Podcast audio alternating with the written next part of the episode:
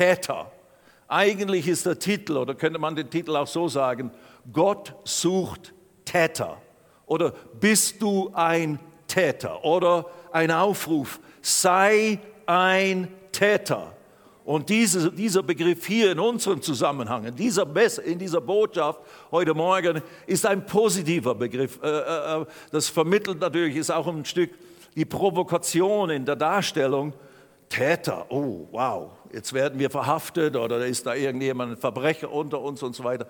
Darum geht es nicht, preis dem Herrn. Aber es geht um das, was Jakobus durch den Heiligen Geist uns vor vielen Hunderten und fast 2000 Jahren äh, der Gemeinde Jesu geschrieben hat, in seiner Zeit damals. Und das ist natürlich genauso wahr und genauso äh, griffig und, und bedeutungsvoll für uns jetzt. Und dass dieser, dieser Titel und dieser Ansatz hier ist eigentlich nur die Hinführung zu dem Eigentlichen, äh, was der Herr mir aufs Herz gelegt hat. Aber eben, ich habe deswegen auch das auf dem Herzen, zuerst diesen Punkt hier kurz und deutlich zu machen, weil wir ja so viele Dinge hören. Man kann ja so viele Dinge über das Wort Gottes hören und lernen und wissen. Und das ist natürlich gut, das ist eine Grundlage, um überhaupt dann anfangen zu können, entsprechend dem Wort Gottes zu handeln, also Täter zu werden, Täter des Wortes Gottes. Aber äh, die Gefahr oder die, die, die Versuchung könnte sein, sich vor allem Wissen anzueignen und wann praktizieren wir das, was wir jetzt alles so wissen? Wann setzen wir das um? Oder die, die Ermutigung vom Wort Gottes her, lasst uns eben nicht nur Hörer des Wortes sein, sondern Täter. Also im Jakobus Kapitel 1 steht das und ich lese ab Vers 21 und die Bibel hat ja gerade auch die Elberfelder äh, Übersetzung, die ja sehr deutlich ist oder sehr knackig Dinge sagt, da heißt es, fängt es an, deshalb legt ab, also Jakobus 1, 21 und folgende, deshalb legt ab alle Unsauberkeit und das Übermaß der Schlechtigkeit. Er redet zu Christen. Sie sollen als, äh, als Tatsache des Christseins, vielen Dank, liebe Rita, äh, sollen sie das Übermaß an Schlechtigkeit ablegen, Unsauberkeit ablegen, also das alte Leben förmlich, das, was wir gewohnt sind aus, aus unserem Leben als ohne Gott, als Sünder, dass wir das lernen und anfangen ganz bewusst auszuziehen. Das ist die, äh, die, der Eingang in Vers 21 und dann heißt es, und nehmt das eingepflanzte Wort mit Sanftmut auf, dass eure Seelen zu erretten vermag. Also dieses Wort, was in euch hineingepflanzt wird, durch eigenes Lesen, durch eigenes Studium oder eben durch die Predigt und die Lehre des Wortes Gottes, sei es in der Gemeinde und durch Dienstgaben, die Gott gesetzt hat, das Wort Gottes zu lehren und zu verkündigen. Das musst du zuerst mal hören und dann eben in dich einpflanzen, richtig verwurzeln, nicht nur schnell hören, dann wieder vergessen, sondern richtig in dich einpflanzen. Und dieses Wort, was du hörst, im Prinzip ganz gleich, welche Thematik, welches Wort Gottes gepredigt und erklärt und verkündigt wird, das Wort Gottes, wenn es das Wort Gottes ist, hat es die Kraft und die Fähigkeit, wie es heißt, eure Seelen zu erretten. Und das ist buchstäblich, Psyche ist die Seele. Das ist, die Rede ist nicht vom Geist. Der Geist, wenn du Jesus aufnimmst, wird dein Geist von neuem geboren. Aber jetzt muss eben unsere Seele, das ist unser Denken, unsere Gewohnheiten, unsere Gefühle, unsere Gefühlswelt, wo viele schlechte Erlebnisse sind, wo vielleicht Gefühle verletzt sind, wo Gefühle äh, verknotet sind und so weiter. Da brauchen wir alle ein Stück Heilung, Befreiung, der eine mehr, der andere weniger. Und das geschieht durch diesen Prozess der Erneuerung und der Einpflanzung des Wortes Gottes. Und dieses lebendige Wort Gottes, auch unsere Themenreihe in Felsenwest, ich kann euch nur ermutigen, da einzuschalten. Da geht es um die Grundlagen. Was ist überhaupt das Wort Gottes? Die Bedeutung des Wortes Gottes, die Kraft des Wortes Gottes. Dieses Wort Gottes, was in der Bibel uns gegeben ist, wieder gegeben ist, festgehalten ist für uns, dass wir es täglich verstoffwechseln können. Dieses Wort Gottes hat die Kraft, unsere Seelen zu erretten, zu heilen, zu befreien, unseren Verstand, unser Denken zu erneuern, sodass wir die Gedanken Gottes denken können, sodass wir anfangen können, richtig bewusst zu glauben, etc. etc. Okay, das ist nur einleitend und hinführend auf den Vers 22. Seid aber Täter, hier haben wir unseren Titel. Also kannst du dich wieder entspannen. Es geht um Täter was? Des Wortes. Seid aber Täter des Wortes. Sag das mal, Täter des Wortes. Ich soll ein Täter des Wortes sein. Ganz genau. Seid aber Täter des Wortes, weil das ist, das ist alles entscheidend. Also nicht nur ist es wichtig, dass du Wort Gottes hörst und Wort Gottes vermittelt wird und wirst, äh, dir vermittelt wird und du Wort Gottes anfängst, in dich hineinzunehmen und zu verstehen. Das ist absolut bedeutungsvoll und wichtig. Das ist, ja, was wir die ganze Zeit tun.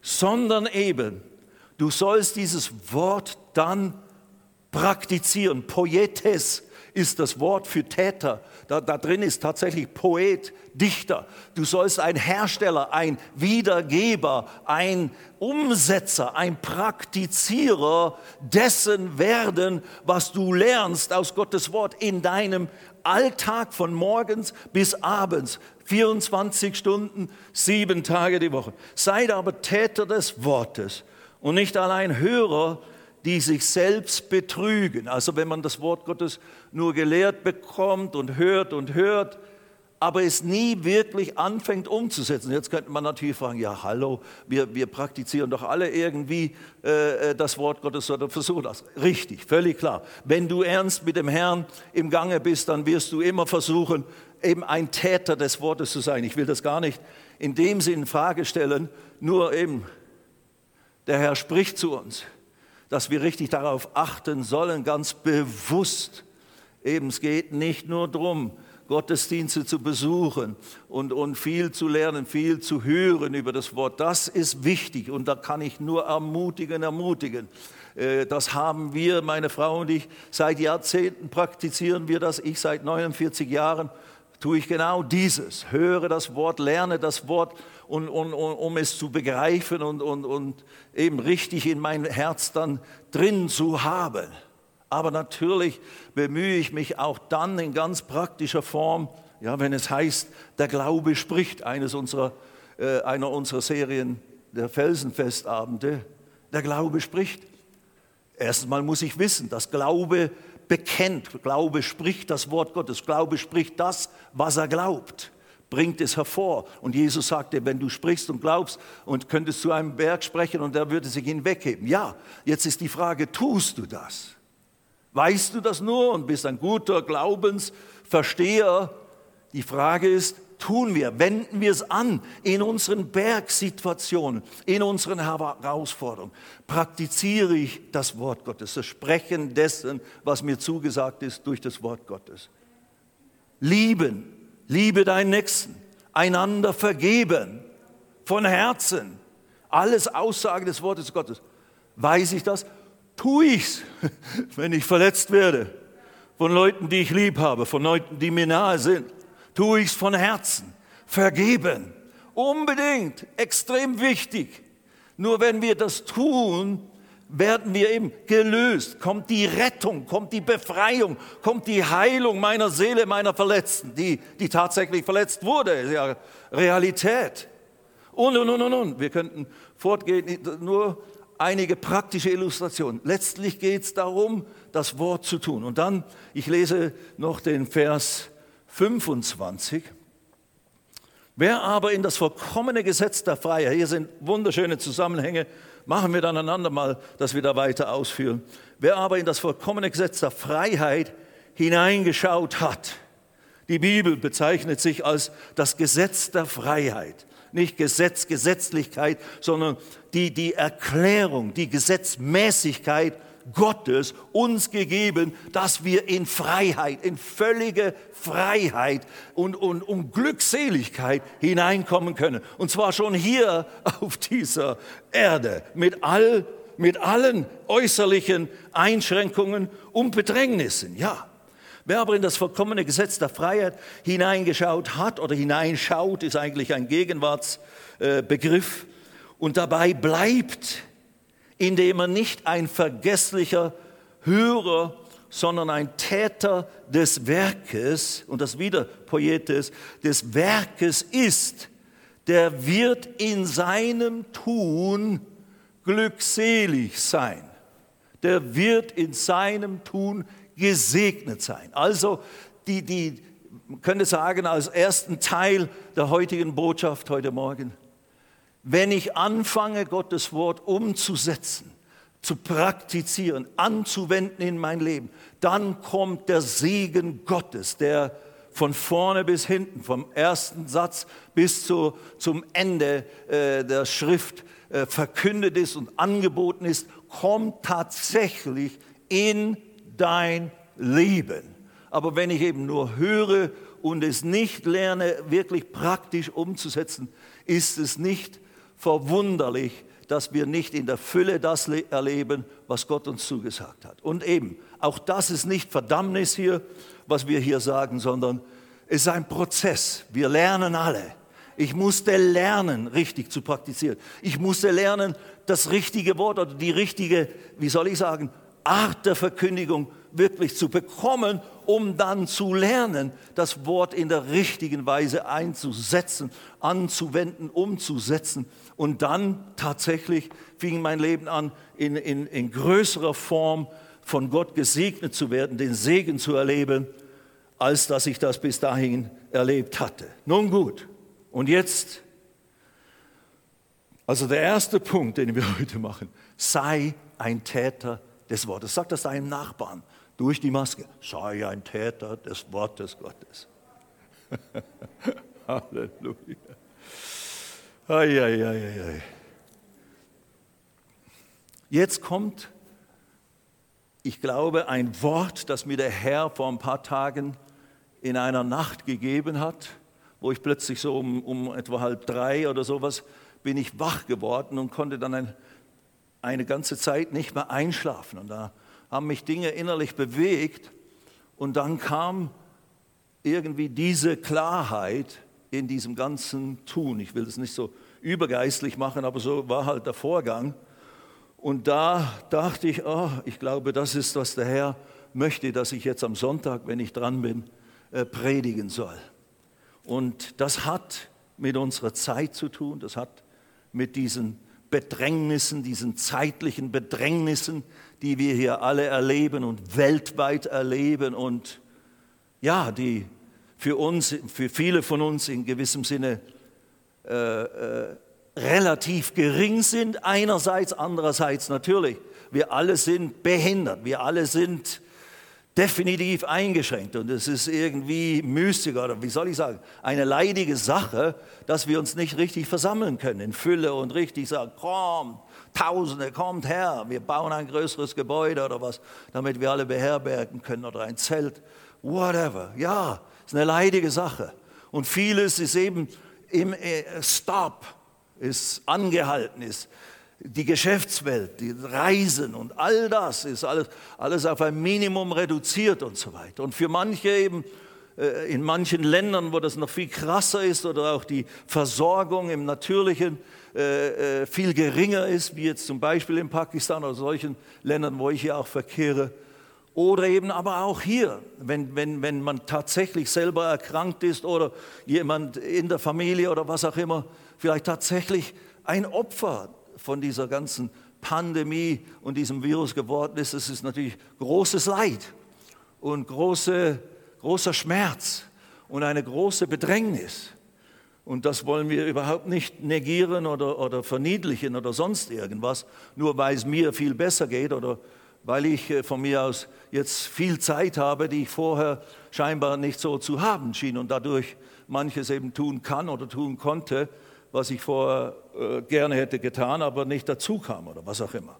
So, also dieses Wort des Herrn, glaube ich, finden wir in 2. Chronik, Kapitel 7. Und das ist natürlich, wenn du ein bisschen im Internet mit christlichen Quellen zu tun hast oder so, oder überhaupt einfach von anderen Diensten hörst und liest und Predigten anhörst oder was auch immer, kann es sein, dass du dieses Wort oder diese Wahrheit, ich gehe mal kurz raus hier, ich habe ja alles hier vorbereitet.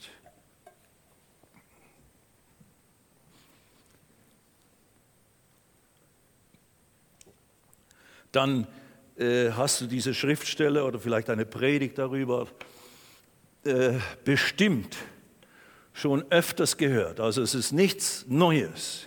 Ich habe hier nicht die große neue Offenbarung, aber ich habe etwas, was der Herr für mich betont hat. Und ähm, ich war letztes Jahr äh, im September äh, und, und Oktober für zwei Wochen in Pakistan. Da war dieses Fenster der Gelegenheit, der Möglichkeiten eben habe an dieser äh, Konferenz, wo wir jetzt schon seit das zehnte Mal jetzt waren, dies jedes Jahr, die sogenannte Sialkot Convention. Dort habe ich äh, gepredigt, gelehrt und man hatte mich wieder eingeladen und eben weil die, die von Gott, Gottes Gnade bewerkstelligt, bewirkt, wurde die Genehmigung erteilt, dass diese Convention durchgeführt, durchgeführt werden könnte. Und das war zwei Wochen bevor es begann, war das noch nicht sicher. Da wurde äh, von der Regierung dort, der, der Behörde örtlich, wurde das schließlich genehmigt. Es sah aus, alle dachten, es würde diesmal zum allerersten Mal in der langjährigen Geschichte, die hat 1904 zum ersten Mal wurde die durchgeführt, eine große christliche Konferenz, wo sich, wo sich damals Missionare sammelten um Gott zu suchen und von Gott zu hören und eine Zeit der Gemeinschaft und des Suchens Gottes zu erleben. Und das 1904 und jedes Jahr wurde die durchgeführt, sogar durch die Weltkriegszeiten. Und jetzt, 2020, droht es zum ersten Mal, äh, dass sie abgesagt würde, dass sie nicht durchgeführt werden könnte. Wow, da sehen wir ein Stückchen wie viel Einfluss diese ganze Geschichte tatsächlich auch hat, wenn so eine Sache äh, und eben an dieser Convention, wenn die letzten Jahre, wo wir das ganz normal durchgeführt haben, das sind Zehntausende Leute kommen da zusammen, Christen großenteils. Und das ist eine, ein großes Treffen dort in Pakistan, in Sialkot, Pakistan. Und ich habe das Privileg, eben dort seit Jahren jetzt zu, zu predigen als ausländischer Prediger und so weiter. Aber dieses Jahr schien es nicht stattzufinden, aber dann wurde es genehmigt. Und während der Situation oder wegen der Situation und wegen der Thematik weltweit hat man dann kurzfristig, die, die legen immer ein Thema fest, schon Monate davor, das war schon festgelegt, aber jetzt hat man es dann kurzfristig geändert auf diesen Satz oder auf diesen Vers in 2. Chronik 7,14 und das hat man als das Thema für die ganze Sialkot Convention äh, deklariert. Und dementsprechend habe ich von dieser äh, Passage da hier äh, gesprochen, dann zwei Abende. Und bei dieser Vorbereitung und, und das, was dort hervorkam, und das ist eben das, was mich der Herr in dieser Nacht daran erinnert hat, dass ich genau diesen Punkt hier auch machen soll als Aufruf, als Einladung Gottes an uns alle ist eigentlich ein Bußaufruf, könnte man sagen. Und, und die Situation ist, ähm, äh, damals war das zweite Chronik, da ist das äh, König Salomon, die haben den Tempel, den ersten Tempel in Jerusalem gebaut, als Wohnstätte Gottes und auch auf Geheiß Gottes und mit seinen Instruktionen, wie sie das alles tun sollten. Und jetzt haben sie den Tempel fertig gebaut und haben wochenlang Einweihung gefeiert und haben tausende Opfer geschlachtet und so weiter und so fort. Eine Riesensache. Und, und dann hat Gott sich auch dazugestellt. Und manchmal an bestimmten Situationen, das kannst du lesen, Kapitel 5 bis, bis und 6 bis Kapitel 7, was sich da alles äh, zuträgt und abspielt, kam die Herrlichkeit des Herrn so sehr auf diese Opfer und in den Tempel hinein, dass die Priester nicht mehr den Dienst tun konnten, hinfiel oder auch nicht eintreten konnten und so weiter. Also eine mächtige, mächtige Sache.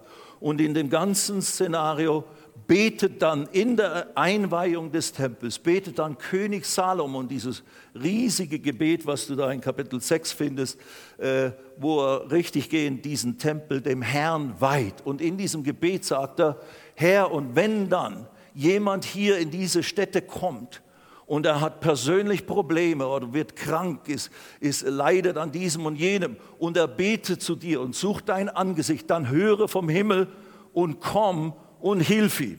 Oder wenn wir als ganzes Volk von dir abgegangen sind und, und dann kommen als Folge kommen diese Flüche, wir, you know, Wirk, Ursache und Wirkung. Wenn ihr, wenn ihr mit mir geht, werdet ihr gesegnet sein. Wenn ihr mich verlasst, wird Fluch auf euch kommen. Nicht unbedingt, ich werde euch verfluchen, sondern die Konsequenz der Sünde, wie, im, wie schon im Garten Eden, you know, esst nicht von diesem Baum, gehorcht mir, bleibt mit mir im Bunde, weil ich meines gut, ich gebe euch äh, Wegweisung, wie ihr Leben in Fülle erleben könnt, das Leben, was ich habe, wo keine Nöte, keine Probleme sind, wo keine Macht der Finsternis wirksam ist. Bleibt bei mir dran dann werdet ihr voll des Lebens sein, des Lebens Gottes, des Segens Gottes. Wenn ihr aber sündigt, dann wird das, dann löst ihr, also wenn ihr die heiße Platte berührt, dann ist nicht ich, der euch verflucht, sondern die heiße Platte, die verbrennt euch die Finger. Und das tut weh und das ist nicht gut. Das ist, wie wir das ganze Wort Gottes und all diese Aussagen gerade im Alten Testament verstehen müssen. Äh, wie, wo, wo, es, wo Gott so förmlich als der Akteur da ist, der dann flucht und macht und tut. Gott ist nicht ein Flucher, Gott ist nicht einer, der irgendjemand verfluchen möchte. Nein, er möchte uns davor bewahren. Er sagt uns nur, tut das nicht, geht nicht von mir weg, weil wenn ihr das tut, kommt ihr unter den Einfluss des Fluches, der durch den eben Sündenfall von Adam und Eva, der ja dann doch geschehen ist, der da ausgelöst wurde. Und dann wird der Feind, der Teufel, der Widersacher, der Durcheinanderwerfer, der wird Raum in eurem Leben bekommen. Aber wenn ihr bei mir bleibt, bleibt ihr gesegnet. Understand? So, also Salomon betet. Und wenn wir aber von dir abgewichen sind, auch als Volk, und dann kommen diese Flüche, dann kommt, äh, dann kommt Dürre, dann kommen die Heuschrecken, fressen alles weg. Oder eben es entstehen Plagen, Seuchen dann Herr. Und wir kommen dann Herr. Und, und wir tun Buße und wir suchen wieder dein Angesicht. Dann höre vom Himmel. Das ist die Szene. Und jetzt gehen wir zu Kapitel 7 und Vers 12. Da erschien der Herr dem Salomo in der Nacht und sprach zu ihm, ich habe dein Gebet gehört und mir diese Stätte zum Opferhaus erwählt. Wenn ich den Himmel verschließe, also hier äh, erscheint Gott als der Akteur. Wir müssen es wirklich verstehen unter dem Prinzip oder Gesetzmäßigkeit Saat und Ernte. Was du säst, wirst du ernten. Wenn ich den Himmel verschließe und kein Regen fällt, oder wenn ich der Heuschrecke gebiete, das Land abzufressen, und wenn ich eine Pest unter mein Volk sende, das Pest ist unser Begriff hier, wir haben zwar keine Pest, aber wir haben eine Plage. Das könnte auch übersetzt werden mit Plage. Eine weltweite Pandemie, eine Plage, ein Virus, der, der alle möglichen Probleme verursacht und so weiter und so fort, ohne Zweifel. Und wenn ich eine Pest unter mein Volk sende und mein Volk über dem, und jetzt kommt Vers 14, das ist unser Vers. Also wenn all dieses die, die, die Grundlage ist oder die Voraussetzungen, ihr kommt dann in den Tempel und ihr tut dann das, was du gebetet hast, dass ihr mich sucht, jetzt sagt er das. Und mein Volk, über dem mein Name ausgerufen ist, demütigt sich. Und die Rede ist eben wirklich zum Volk Israel. Das gilt jetzt in dem Sinne nicht unbedingt, die Rede ist gar nicht an, das, an die ganze Welt, sondern es geht hier um das Volk Israel. Äh, und das ist natürlich auch noch ein spezieller äh, äh, Zusammenhang hier. Aber wenn dann mein Volk, über dem mein Name ausgerufen ist, sich demütigt und sie beten und suchen mein Angesicht.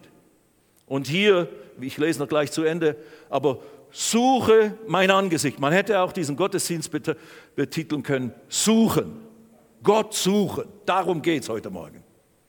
Und es geht eben nicht nur das zu wissen, sondern was bedeutet das, werde ich gleich erklären. Wie sieht das aus in der Praxis?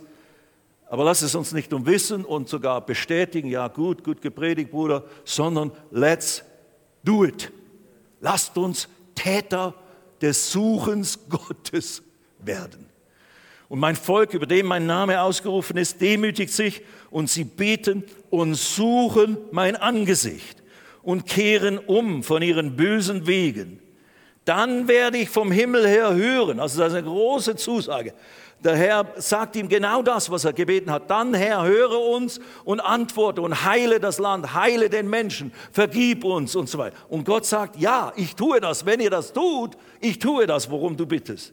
Dann werde ich vom Himmel her hören und ihre Sünden vergeben und ihr Land heilen. Hallo? Also, das reicht eigentlich schon. Man könnte das hier schon. Und du, du musst es selber interpretieren, was das jetzt alles bedeutet. Aber ich, ich mache es deutlich, was ich auf dem Herzen habe, dass der Herr mir für uns, uns allen und auch uns allen, die dort zu Hause sind und wer auch immer, ob du zu dieser Gemeinde gehörst, wenn du zur Gemeinde Jesu gehörst oder wer auch immer dazu schaut, ein Wort des Herrn an dich. Dies ist nicht vor allem eine Bußpredigt. Das ist nicht das, was ich in dem Sinne ins Herz bekam. Du musst Buße hier predigen, du musst die Leute zurückholen von ihren Sünden. Wo du, wo du in Sünde lebst, bitte unbedingt kehre um, weil es schadet dir. Es kann dich bis hin zum Leben kosten. Unbedingt. Es ist gefährlich, mit der Sünde oder mit Fleischlichkeiten zu spielen, die zum Schaden sind, die Gott uns sagt, nein, don't do that, das tut dir nicht gut. Unbedingt. Also dort, wo, wo, wo das ein Wort für dich ist, ich muss mich davon abkehren, ich muss von dieser Beschäftigung, von dieser Gewohnheit oder so mich trennen, das ablegen, eben dieses alte, böse Zeug und so weiter. Ja, unbedingt, unbedingt.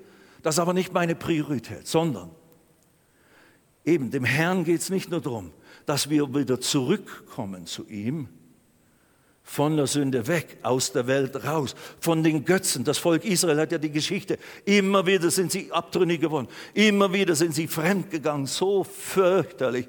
Dementsprechend sind die Plagen gewesen, dementsprechend haben sie gelitten. Aber sobald sie zurückkamen, kam der Segen Gottes zurück, kam die Herrlichkeit Gottes zurück, kam die Gegenwart Gottes, die Gnade, die Macht, die Kraft, die Erlösung Gottes wurde Realität. Also, yes, lass uns daraus lernen. Aber um zu vermeiden, dass wir ständig rein und raus, hin und her, einmal beim Herrn, dann wieder in der Welt, ein Fuß bei Gott, den anderen Fuß in der Welt, nehmen Sie ganz raus. Tue das, was die Aufforderung ist. Nicht nur die Sünde äh, bekennen und um Vergebung bitten, dich demütigen unter, unter Gottes Autorität. Ich stelle mich unter dich, du bist mein Herr. Sondern jetzt, wo du zurückgekommen bist, jetzt bleibe da, indem du anfängst, Gott zu suchen. Und dass ihr mein Angesicht sucht. ist ein sehr intimer Ausdruck. Angesicht natürlich des Herrn ist die Gegenwart des Herrn, ist die Herrlichkeit des Herrn. Aber hörst du das? Angesicht, Gesicht. Suche mein Gesicht. Meine Frau und ich, wir suchen unser Gesicht immer wieder. Das bedeutet, wir küssen uns, wir schmiegen uns an, wir tätscheln uns und so weiter. Wir gucken uns an, wir verbringen. Also es ist eine Beschreibung von Intimität, von enger Liebes, Liebesaustausch. Suche das Angesicht des Herrn in dieser Zeit. That's my point. Ich habe selber auch so viel, wie soll ich sagen, eben extra Zeit gehabt in diesen Monaten. Ich habe Dinge getan, die, die für mich ganz wichtig waren, die auch teilweise Produkte hin, hinten an unserem Tischchen sind, wo ihr vorbeigehen könnt natürlich und so weiter.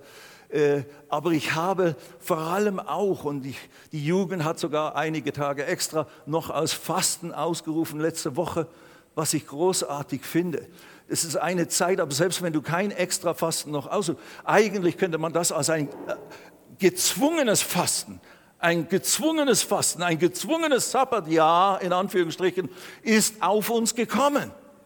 Und in einer Fastenzeit eben, da ist nur, nicht nur, da, da ist kein, wie soll ich sagen, kein äh, heiliger Zweck drin, einfach nur auf Essen oder auf irgendwelche Ablenkungen zu verzichten und dadurch werde ich heiliger. Nein, diese Zeit, wo ich eben mich nicht ablenken kann, wo ich mich nicht mit so vielen legitimen oder auch nicht so legitimen Dingen beschäftige, diese Zeit, die ich jetzt extra habe, die nehme ich, um Gottes Angesicht, Gemeinschaft mit Gott zu pflegen, wie nie zuvor. Johannes Kapitel 4. Danke. Johannes Kapitel 4, meine lieben Schwestern und Brüder.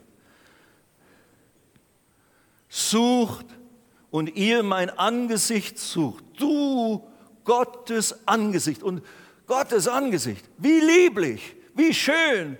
Lies die Psalmen. Äh, schau und eben Angesicht Gottes zu suchen, ist nicht nur emotional oder äh, mystisch oder übergeistlich in dem Sinne, sondern das ist deswegen also unser Studium. Das lebendige Wort Gottes. Äh, am Freitagabend habe ich, habe ich vor allem darüber gesprochen. Die Bibel ist die Darstellung Gottes. Gott stellt sich vor. Gott zeigt sich durch sein Wort. Wenn du mit Gott Gemeinschaft haben möchtest in intimer, enger, inniger Form, wie er das meint und wie er das denkt, dann ist ein ganz wesentlicher Aspekt von diesem Gott suchen ist, in sein Wort hineingehen. Dort siehst du sein Angesicht. Dort siehst du ihn, wie er ist, weil er sich dort vorstellt und offenbart. Und zusammen, das Ganze ist zusammen mit dem Heiligen Geist. Das Wort und der Heilige Geist, die Gemeinschaft mit Gott von Geist zu Geist, im Geist, die Gemeinschaft mit Gott aufgrund der Wahrheit in seinem Wort. Das sind die zwei Elemente, die hier im Johannesevangelium äh, äh, Jesus zu dieser Frau am Brunnen sagt. Äh, die sagt, ja, wo sollen wir anbeten? Wo ist denn der richtige Ort, wo wir Gott begegnen sollen? Hier in Samaria oder dort in Jerusalem? Und so weiter und so fort. Jesus sagt, es ist im Prinzip Schnuppe. Auf welchem Berg, in welchem Haus, in welcher Mietwohnung, in welchem Kämmerchen du mich suchst und du Gemeinschaft, du mich anbeten willst und mit mir Gemeinschaft haben willst, tu es. Und zwar tu es so. Schau. Äh, Johannes 4, Vers 23. Es kommt aber die Stunde und ist jetzt Jesus, unser Herr redet, Gott im Fleisch. Und ist jetzt, da die wahren Anbeter den Vater in Geist und in Wahrheit, da kann man viel erklären, grundsätzlich im Heiligen Geist, mit dem Heiligen Geist, aus dem Geist heraus, nicht nur aus, wie soll ich sagen, physischen Ritualen, wo ich meine, eine Kerze anzünden oder irgendwie äh, oftmals hinknien oder irgendwie eben äußerliche Ausdrücke. Natürlich, knie hin, das ist eine biblische Form des Betens oder, oder leg dich äh, vor Gott auf dem Boden hin zu Hause oder auf deinem Bett und, und, und bete ihn an und verherrliche ihn. Yes, yes. Aber es ist nicht so sehr die äußere Form, es ist nicht so sehr das Ritual, sondern es ist im Geist, aus meinem innersten Wesen, aus meinem wiedergeborenen Geist. Und Gott ist Geist. In Geist und Wahrheit. Johannes 17, dein Wort ist Wahrheit. In seinem Wort. Es kommt die Zeit, wo die, die den Vater anbeten, in Geist und Wahrheit auf der Basis des Wortes Gottes, im Wort Gottes anbeten. Und jetzt sage ich euch noch was, ich habe das hier auch schon genannt natürlich. Das griechische Wort für anbeten ist proskyneo. Proskyneo. Und das kann auch übersetzt werden. In der praktischen Anwendung ist es küssen. Küssen. Gott sucht. Gott sagte zu Salom, suchet mein Angesicht. Gott sucht dein Angesicht. Marina, Sabine, Andi, Stefan. Gott sucht nach solchen, denn auch der Vater sucht, auch der Vater, nicht nur wir sollen ihn suchen, er sucht uns. Und er ist vollkommen dabei äh, im Garten Eden, wo Adam und Eva zum ersten Mal sündigten, wo die Sünde in die Welt kam, kam Gott in den Garten und suchte nach Adam und Eva. Er hat sie nicht brumm, vernichtet, er suchte nach ihnen. Jetzt heißt es, Lasst uns nicht länger an der Nase rumführen, lasst uns nicht mit Dingen, die letztlich nicht uns das bringen, die Sättigung, die Erfüllung, die, das Leben in Fülle, das Leben in Stärke, in Gesundheit, in Freiheit, was Gott uns in Christus anbietet, mit irgendwelchen Beschäftigungen. Und ich, you know, Dinge, es gibt Dinge, die sind völlig neutral, ob Sport treiben oder was auch immer. Äh, äh, da, da ist nicht gleich Sünde dabei, ist ja völlig klar. Aber lasst uns vor allem anfangen. Und das ist das, der Appell des Herrn in Jesus' Name heute Morgen. Wiss es nicht nur, bestätige es nicht nur, dass es richtig und gut ist. Let's do it. Lasst uns diese Zeit eben des, des Fastens, des gezwungenen Fastens nehmen, ins Kämmerlein zu gehen Seid nicht solche, die beten draußen vor allen, wie die, wie die religiösen Führer eine Schau machen, Schall und Rauch, sondern jemand, der betet, wie ich das denke und wie ich das möchte, sagt der Herr in seiner Bergpredigt. Die geh in dein Kämmerchen, schließ die Tür zu und dann bring deine Gebete vor Gott. Und du musst nicht lange plappern wie die Heiden, suche den Herrn von Herzen. Und weißt du was? Er ist dort im Kämmerchen. Gott ist, könnte man vielleicht betiteln, Gott ist in der Besenkammer.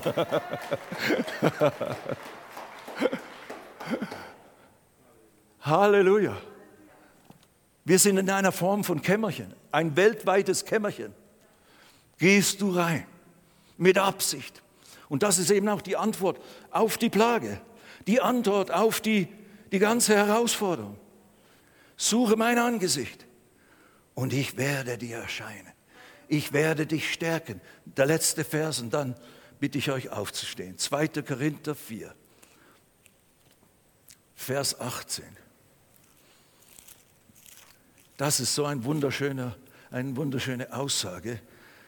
Wir alle aber, Kapitel 3, Vers 18. Wir alle aber schauen mit aufgedecktem Angesicht, mit unverhülltem, nicht die, die Israeliten haben, haben das Angesicht des Mose, der unter der Herrlichkeit Gottes erstrahlte und vom Berg runterkam, haben sie zugedeckt, weil sie es nicht ertragen konnten. Die Manifestation der Herrlichkeit Gottes auf dem Angesicht von Mose.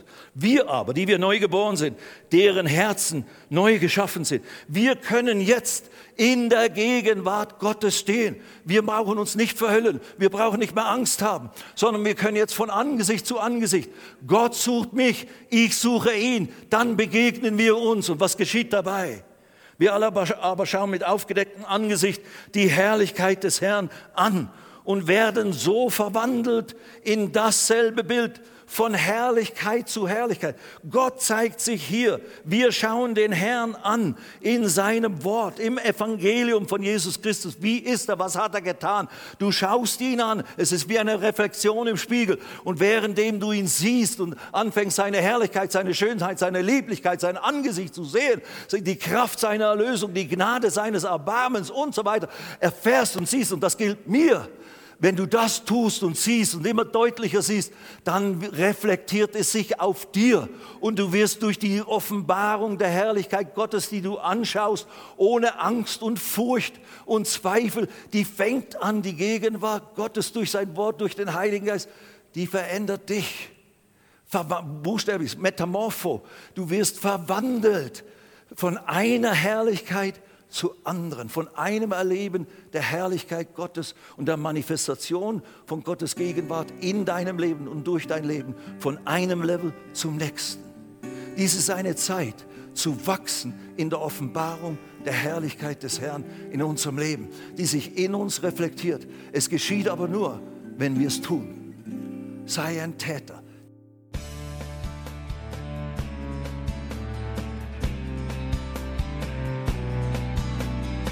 Liebe Zuhörer, das war ein Ausschnitt eines Gottesdienstes hier im Gospel Life Center. Auf unserer Website www.gospellifecenter.de können Sie die Notizen für diese und andere Predigten nachlesen und sich über die Arbeit von Gospel Life Center informieren. Wir wünschen Ihnen Gottes Segen.